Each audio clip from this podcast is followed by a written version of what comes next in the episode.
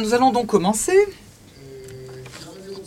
Moi, je voudrais d'abord remercier Jacques qui m'a convié, remercier Dany qui a organisé ce colloque aussi et qui m'a permis d'être témoin de sa gestation. Euh, J'ai suivi les préparatifs de ce colloque et je dois avouer que nous avons fait un très bon travail. Vous avez fait un très bon travail. Et je suis heureux donc d'être ici.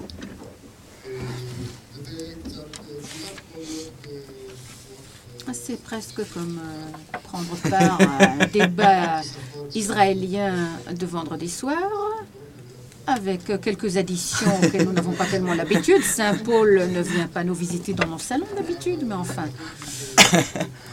une grande partie, oui. Et je voudrais vous parler un peu de Hannah Arendt et de ce qui est appelé le post-sionisme. Et ce que je veux vous dire, euh, ce dont je veux parler, cela fait suite à certaines choses dont j'ai traité au cours de ces deux dernières années de façon assez intense. il y a deux ans, euh, un de mes livres a été publié en Israël en hébreu concernant le débat post-sioniste tel qu'il est appelé en Israël. Et au cours des derniers mois, euh, je me suis occupée d'une adaptation de ce livre à la langue anglaise et à la langue française. Un des points, de nombreux points que j'ai découverts au cours de ce travail, c'est que dans une grande mesure, le débat post-sioniste que nous tenons en Israël entre nous est un débat passé ou dépassé, euh, qui a déjà perdu son actualité. Vous savez qu'il y a beaucoup de généraux qui, euh, qui en fait combattent la guerre précédente. Et c'est ce que nous faisons en fait, car ce qui est l'enjeu aujourd'hui en Europe, en France, dans une grande mesure, je ne connais pas tellement la réalité suisse, je ne peux pas en parler, mais certainement dans de grandes parties de l'intelligentsia euh, américaine et celle européenne aussi. Ce qui est l'enjeu aujourd'hui, ce sont des choses auxquelles on fait déjà allusion Pierre Menon, Bruno, qui surgissent ici et là. Euh, c'est une question beaucoup plus profonde, je crois. Euh, c'est une espèce d'antisionisme euh, très explicite, très brutal, très univoque, qui n'a plus honte de dire les choses de façon très claire et de les mettre sur la table, pour ainsi dire, ce qui a été masqué pendant une longue période sous un revêtement lourd de jargon, de théorie, de, critiques, de débats sur l'occupation, euh, Hébron qui a, qui a été mentionné tout à l'heure, etc. Et toutes ces choses, tous ces points, en fait, cachent, à ma vue, une question tout à fait autre. Comme l'a dit un des euh, premier porte-parole du compostilloniste, le professeur euh, Adi Ophir, avec lequel j'ai tenu un débat, et il a dit à une certaine circonstance, enfin il a dit au cours d'un débat avec moi, que le problème véritable n'est pas l'occupation, mais l'État, mais plutôt l'État. Et ceci, théoriquement, et on y a fait allusion déjà plusieurs reprises, aujourd'hui, le discours de critique vis-à-vis d'Israël s'intègre d'une façon ou d'une autre dans un discours théorique général qui soumet l'État et la souveraineté et la nationalité et peut-être peut-on aussi euh, rallonger cette liste à une espèce de critique de principe. On avait mentionné le nom d'Agamben avant. Euh, je ne sais pas ce que vous en pensez, vous. Moi, je n'ai pas une très bonne opinion de cette personne. C'est un des prophètes principaux de ce que Foucault a Foucault, que je pense être un grand philosophe, a appelé la phobie de l'État. Et d'une façon paradoxale, euh, Agamben euh, mobilise pour euh, les besoins de ce que lui et ses adeptes considèrent comme une euh, critique de principe de la souveraineté. Il, euh, il mobilise Carl Schmitt d'une part, Foucault et Hannah Arendt d'autre part, bien que aucun d'entre eux n'a été associé à ce jargon d'Agamben ou de ces adeptes israéliens ou de ce qui est appelé la critique avec un C majuscule. Et aucun d'eux, euh, bien sûr, ni euh, euh, Hannah Arendt, ni Foucault n'avait pensé, n'avait conçu qu'il fallait nier la souveraineté politique, généralement parlant. Mais à côté de cette euh, critique, il y a un autre discours, théoriquement moins idéologique et plus scientifique, soi-disant, historiosophique ou métahistorique, selon lequel nous vivons tous déjà dans l'ère post-nationale, post-étatique, post-souveraineté, et qu'en Israël, et qu'aujourd'hui, dans euh, dans ce genre d'ère, Israël est un anachronisme. Il a utilisé ce terme d'anachronisme dans un article qui a suscité un scandale. Euh, celui qui a donc utilisé ce, terme, c'était un historien anglais-américain, bien qu'il ait un passé sioniste même israélien, euh, Tony Gadget, qui avait dit, euh, Tony Jadet, pardon, qui avait dit à un certain moment qu'Israël était, l'État-nation d'Israël est un anachronisme. Vous voyez ce qui se fait à Londres, a-t-il dit. Et d'autres répètent ces théories d'une façon ou d'une autre. À mon avis, la vérité est que l'État en tant que problème théorique général, la critique de la souveraineté, quelle qu'elle soit, et la doctrine métahistorique de la fin de l'ère étatique, toute question légitime et sérieuse, ne sont en fin de compte que des excuses pseudo-théoriques qui euh, offre une espèce de couverture moindre à une démarche idéologique autonome et en fin de compte indépendante dont le fond est ce qui est appelé aujourd'hui l'antisionisme et dont la signification est la négation de la légitimité même d'un État juif. Ou en d'autres mots, la négation de la légitimité du droit du peuple juif à l'autodétermination. Je ne veux pas entrer dans l'analyse d'où cela vient, quelles en sont les sources et les racines, mais euh, je pense que le tournant dans la transformation ou la légitimation de ce genre de discours du, fait que, ce n'est plus honteux de parler aujourd'hui de la négation du caractère juif de l'État d'Israël, du côté légitime pardon, de l'État d'Israël, c'est l'échec, cela réside dans l'échec du processus de paix dans l'année 2000, Camp David. Et après, et par la suite, tabac. Ce qui n'a pas été dit auparavant de façon explicite que par des groupes marginaux, sans importance. Je pense entre autres euh, à des groupes, comme je l'ai décrit dans mon livre, des groupes tels la Vieille Taupe, des groupes, euh, un groupe de négationnistes français et leurs semblables. Ce qui, jusqu'à cette période, a été dit que par des personnes de ce genre, des groupes de ce genre, vraiment marginaux, est devenu euh, une énonciation qui peut être faite aujourd'hui sans aucune honte dans une société dite honorable sur les des journaux du mainstream, c'est-à-dire la négation du caractère légitime de l'État d'Israël. Il n'y a plus aucune honte à s'exprimer de cette façon. Il n'y a aucun doute, et je dois faire une remarque ici pour, pour, euh, pour éloigner cette chose, cet argument de notre débat, parce que c'est très pertinent, mais ce n'est pas de cela qu'on on va parler.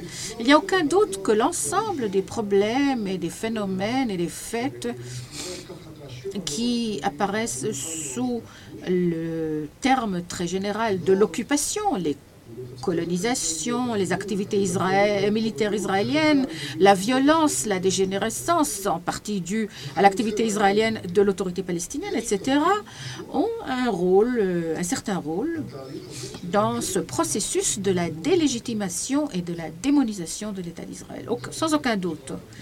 Dans une certaine mesure, on peut dire que nous avons bien gagné cette, euh, cette approche.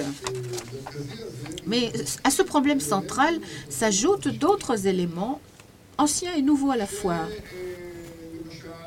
Par exemple, l'anti-américanisme, la critique de la guerre euh, en Irak, le pacifisme qui réapparaît dans le mouvement de l'anti-war, qui est un phénomène européen connu, dont les, euh, on connaît le rôle que ce mouvement a rempli en Europe entre les deux guerres, et d'autres formes euh, de ce genre. À mon avis, en tout cas, tout cela ne sont pas la raison véritable euh, du fait que l'antisionisme est devenu non seulement une position qui peut être exprimée ouvertement, mais qui a même dépassé les marges et est arrivé au cœur même de la réflexion. De grandes parties de l'intelligentsia occidentale sont aujourd'hui antisionistes de façon explicite. Ils en parlent ouvertement. Et ils portent même sans aucune honte la bannière, et même avec fierté, la bannière de l'abolition du caractère juif de l'État d'Israël. Je ne veux pas entrer une fois de plus dans ce problème, dans le vif de cette question, mais je crois qu'on peut parler de quelques caractéristiques de l'antisionisme contemporain qui renforcent le sentiment que ce n'est pas l'occupation qui en est la cause. Je vous donnerai par exemple euh, les racines historiques de l'antisionisme. C'est quelque chose qui n'a pas paru récemment, bien que, comme je l'ai déjà dit tout à l'heure, cela n'a pas été dit de façon explicite, comme on le dit aujourd'hui.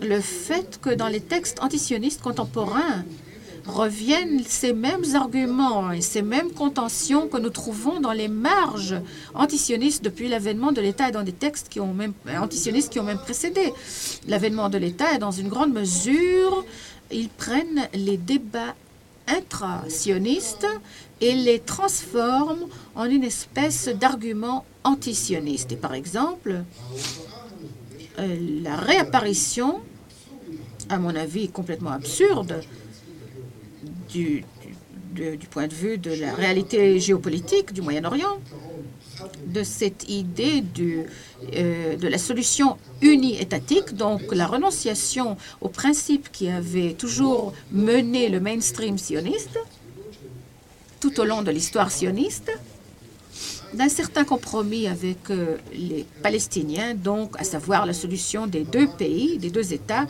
ce même principe que Barak avait euh, euh, établi à Camp David, donc la solution que l'État d'Israël est disposé à adopter, donc deux pays pour deux nations. Et aujourd'hui, réapparaît le discours ou le débat ou l'idée binationale, donc uniétatique ou binationale. Et les choses ne sont pas identiques. Une des choses qui, qui, qui étaye, à ma vue, le sentiment que l'apparition de ce discours antisioniste qui a lieu surtout après l'année 2000, ne découle pas du fait, euh, certainement pas de façon directe, comme on cherche à le présenter, de ce qui est appelé l'occupation. Et c'est le fait que ceci a surgi de façon tellement claire euh, dans le débat public aux États-Unis, en Europe et en Israël, au moment même où Israël a annoncé de façon la plus univoque qu'elle est disposée à une solution de deux États qu'elle est disposée à, évacuer des centaines de, colonisations, à diviser Jérusalem, etc. Et c'est à ce moment particulier, il y a encore d'autres éléments, je suppose que vous me poserez ces questions tout à l'heure, et c'est à ce moment particulier qu'apparaît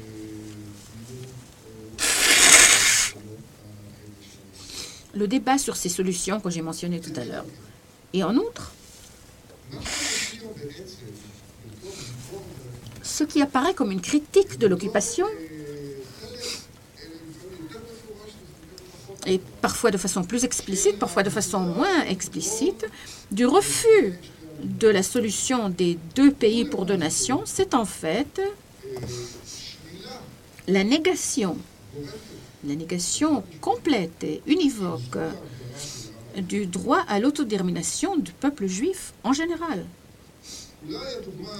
Peut-être le meilleur exemple, et peut-être le plus absurde d'ailleurs, cela va de pair d'habitude, de ce caractère euh, complètement euh, licencieux et complètement absurde de cette campagne, c'est le dernier livre de Shlomo Zand qui a été publié en hébreu, qui est devenu un best-seller et je crois qu'il a été traduit en français, je pense qu'il est devenu un best-seller en France aussi, et qui prétend que le peuple juif n'est pas du tout un peuple, que c'est une espèce d'invention, et c'est pourquoi, évidemment, il n'a pas le droit, puisqu'il n'est ni peuple ni sujet historique, il n'est pas porteur de droit politique ou autre.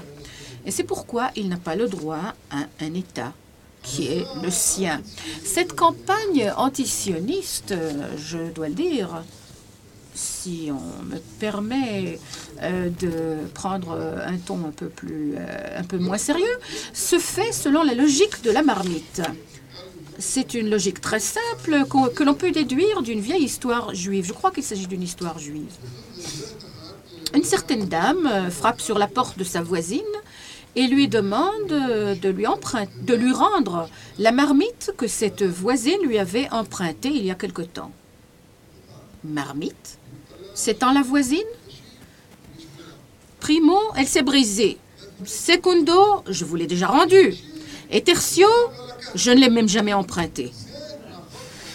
Donc, c'est à peu près le genre de logique selon lequel euh, euh, se fait le débat antisioniste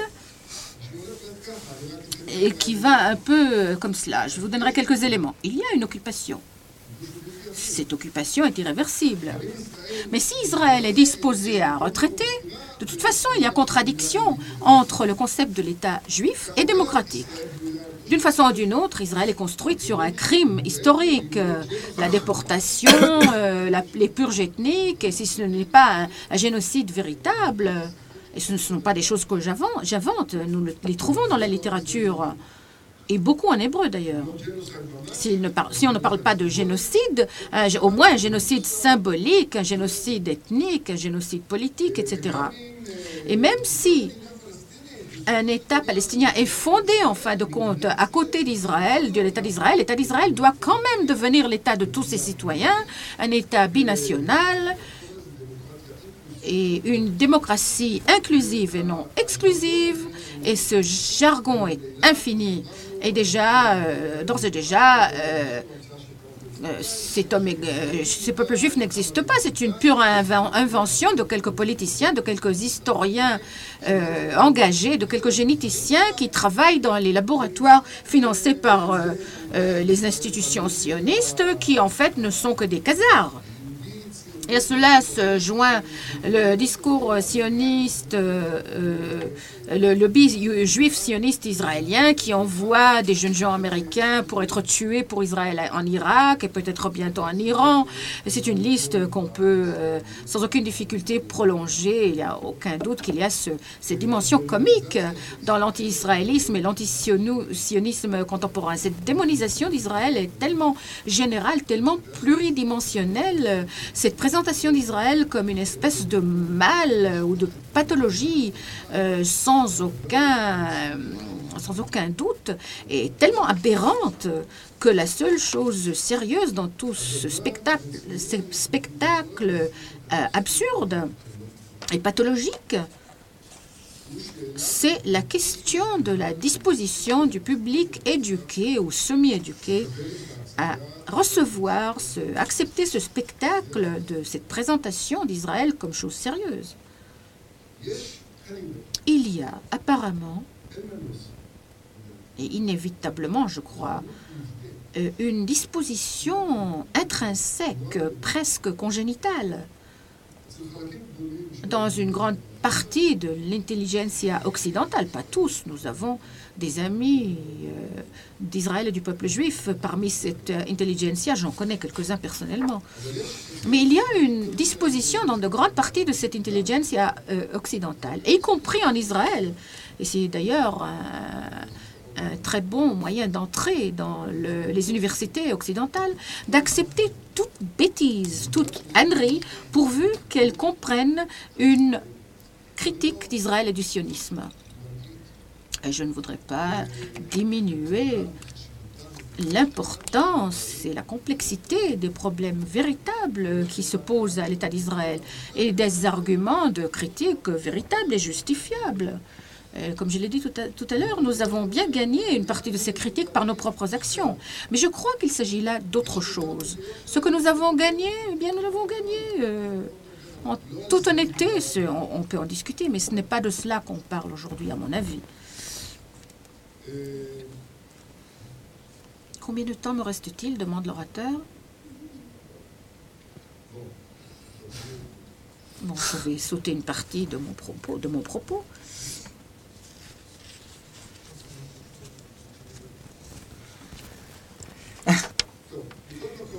En tout cas, comme je l'ai déjà indiqué tout à l'heure, euh, il y a un débat très vivace de ce qu'on appelle la solution uni-étatique, One State Solution.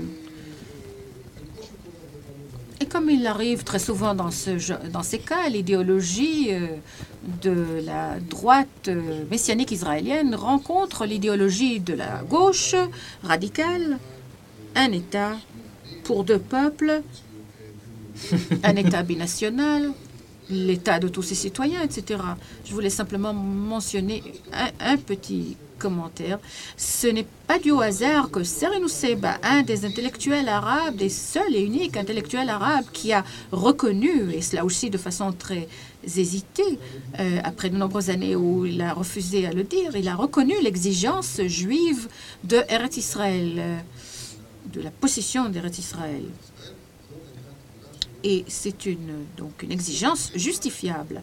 Et Sereno Seba, je l'ai entendu le dire de mes propres oreilles, il est disposé à le reconnaître. Ce n'est pas dû au hasard que Sereno Seba, il y a quelques jours, a, publié un article dans un journal palestinien où il s'exprime de façon très claire contre les Palestiniens qui, qui préconisent la solution de... Euh, de deux États pour deux peuples. Et il leur dit, pardon, se corrige l'orateur, de la solution d'une d'un État pour deux, donc d'un État binational pour deux nations. Et il leur dit, vous, vous pensez que par la force de la démocratie palestinienne, euh, vous allez racheter la possession de la Palestine? Mais les Juifs ne seront pas d'accord, et il a raison. Et la seule chose qui reste à faire, c'est espérer, malgré tout, que nous réussirons à réaliser la solution des deux États pour deux peuples. Il le dit, et moi aussi, je, parle de la même façon. Je préconise la même idée. Et lui, palestinien, il sait exactement ce qui se fait dans les territoires, il sait exactement ce qui se fait dans les colonisations. Et moi qui ne suis pas palestinien, je, connais les choses, moi aussi. Et nous sommes tout à fait d'accord qu'il n'y a pas d'autre alternative, il n'y a pas de solution alternative. Mais ce n'est pas de cela que je voulais vraiment parler. Je voulais parler surtout du fait que la solution, la proposition de solution, ou la solution euh, théorique, qui remplace ces deux pays se base sur une négation de la légitimité de l'exigence ou du droit juif à une autodétermination. Je répète ce qu'il dit de façon plus claire ou moins claire. C'est, de cela dont il s'agit. Je vais sauter quelques passages où j'ai un peu euh, élaboré sur ce point.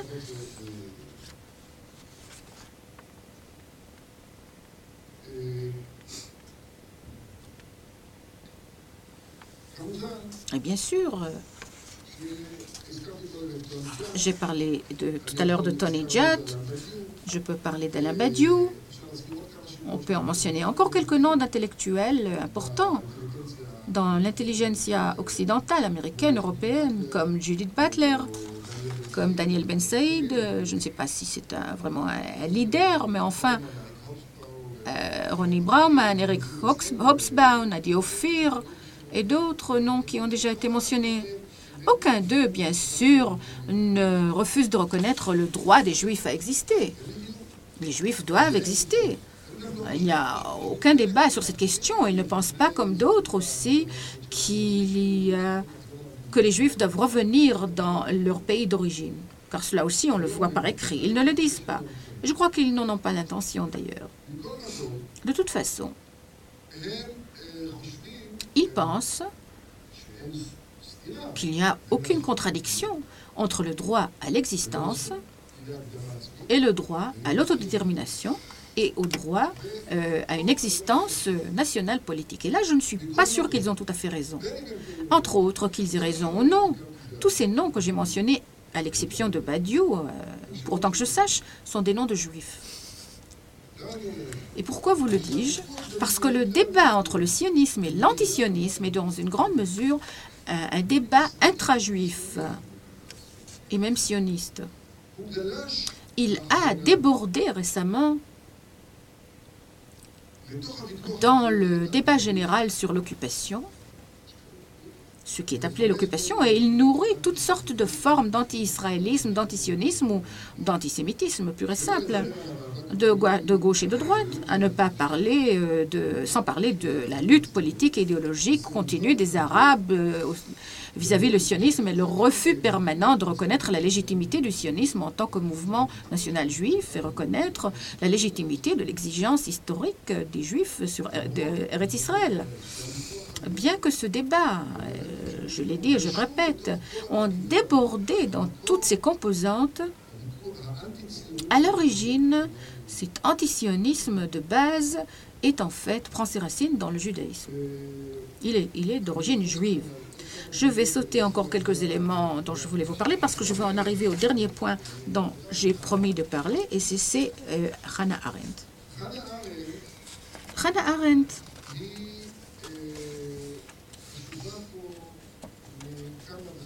est importante de plusieurs points de vue. D'abord de ce dernier point de vue que je viens de mentionner, celui à savoir la place intra-juive dans une certaine mesure, mais, mais intra-sioniste, parce que Hannah Arendt, à un certain moment, faisait partie, enfin, c'était une campagne de route du mouvement sioniste. Et ces réserves du sionisme n'ont jamais été univoques, cela il faut le dire. Mais néanmoins, elles représentent un exemple un modèle euh, par lequel, de par lequel on peut comprendre un peu la complexité de ce débat intra-juif, intra-sioniste.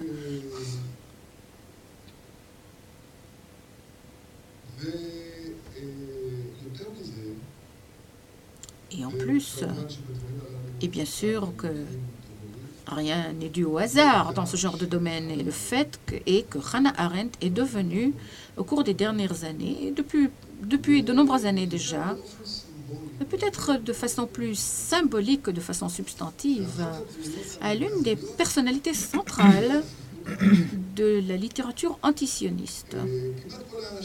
Presque toutes les personnes que j'ai mentionnées tout à l'heure mentionnent d'une façon ou d'une autre Hannah Arendt, la cite, en parle, étudie ses écrits, ses pensées et la considère comme un des penseurs philosophiques, politiques les plus importants du XXe siècle, peut-être le plus important. Cela aussi, je l'ai déjà entendu. Et utilise de façon diverse, je ne vais pas bien sûr entrer dans leur description, mais de façon diverse de ces écrits pour étayer leurs opinions anti-sionistes et euh, il la cite, ce n'est pas, pas dû au hasard. Et le fait qu'elle est devenue une héroïne culturelle, au-delà de tout le débat postioniste, cela non plus n'est pas dû au hasard. Arendt, il faut le dire,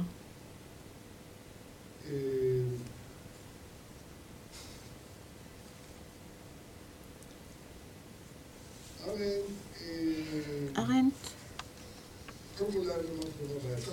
D'abord, euh, vous savez qu'il n'y a pas longtemps, un livre euh, est paru. Euh, j'ai un peu sauté quelques parties et je dois me retrouver, dit l'orateur.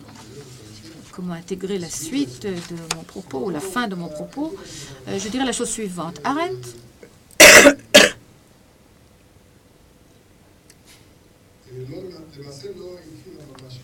n'a pas vraiment connu les sources juives et le judaïsme en général, à part deux choses auxquelles je vais revenir tout de suite.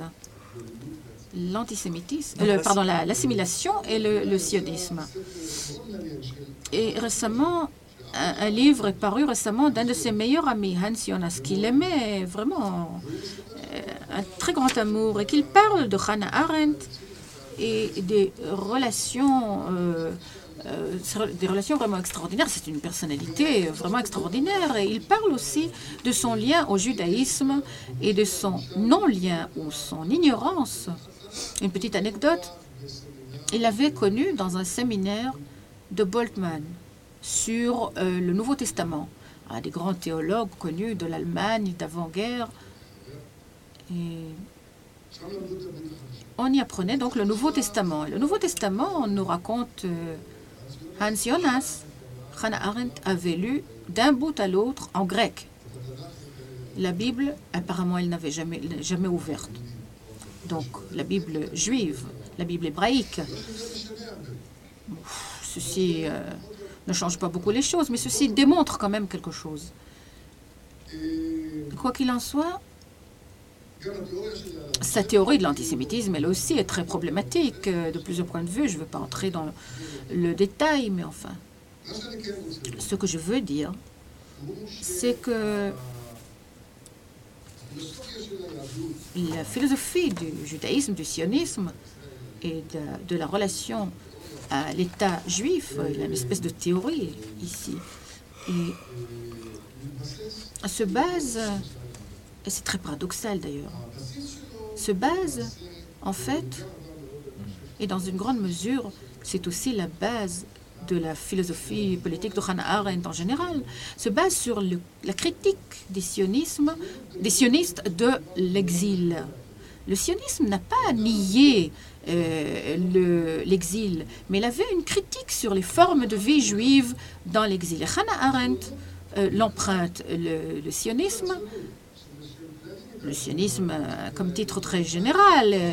Bien sûr, il faudrait parler de façon plus détaillée, mais elle avait, euh, critiqué l'existence apolitique des Juifs euh, en diaspora. Et lorsque Herzl parle de l'établissement d'un État juif, il parle, tous le savent, il parle d'un refuge pour le peuple juif. Et, le peuple dont le euh, sort en Europe est scellé. Et il parle aussi de l'établissement d'une sphère publique juive, un domaine de réflexion, un domaine commun de réflexion juive, dans le cadre, le seul cadre qui peut assurer un tel débat, et ce cadre étant l'État. Donc c'est ce concept de la sphère publique, de l'espace public, de l'espace du débat et de la parole publique, Arendt l'a pris il a fait une espèce d'extrapolation. et si vous connaissez sa biographie, vous, pouvez comprendre ce genre d'extrapolation et un concept politique général du monde. Et il a placé l'existence politique en tant qu'examen principal de l'humain. Et l'humain, chez Hannah Arendt, c'est en premier lieu le politique. Et dans ce sens, ce n'est pas très difficile de le montrer, même si cela n'est pas fait très souvent, une espèce d'extrapolation, d'élaboration, de généralisation de par la critique sioniste ou de certaines parties de la, critique sioniste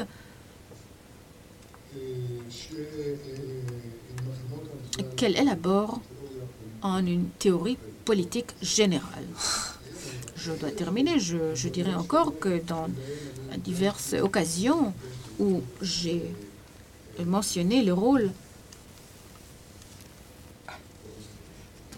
Bon, je vais annoncer, dit l'orateur. En tout cas, le paradoxe, lorsqu'on parle de Hannah Arendt, on parle souvent de paradoxe. Le plus grand paradoxe est le paradoxe de la mobilisation de Hannah Arendt pour la propagande antisioniste. Et pourquoi? Parce qu'en fait, ce que Hannah Arendt dit de la primauté et de la nécessité de l'existence euh, politique dans le monde moderne, Sa signification réside dans le fait qu'il n'y a pas d'autre moyen pour une existence honorable en tant que juif, en tant que juif généralement parlant. Non pas du peuple juif, mais des individus juifs. La seule existence est celle politique. Et ce qu'elle ne peut elle-même déduire, donc la conclusion à laquelle elle n'est pas prête à arriver, alors que cette conclusion, si elle avait lu ses propres euh, dits, ses propres réflexions de façon honnête, la seule conclusion est que l'existence d'une souveraineté juive en Israël est inévitable, car c'est la seule méthode, selon Hannah Arendt elle-même, pour une existence juive honorable. Et l'honneur humain était pour elle la motivation la plus importante dans tout ce qu'elle a essayé de faire en tant que philosophe. Et j'en termine là, bien que j'ai encore pas mal de choses à vous dire.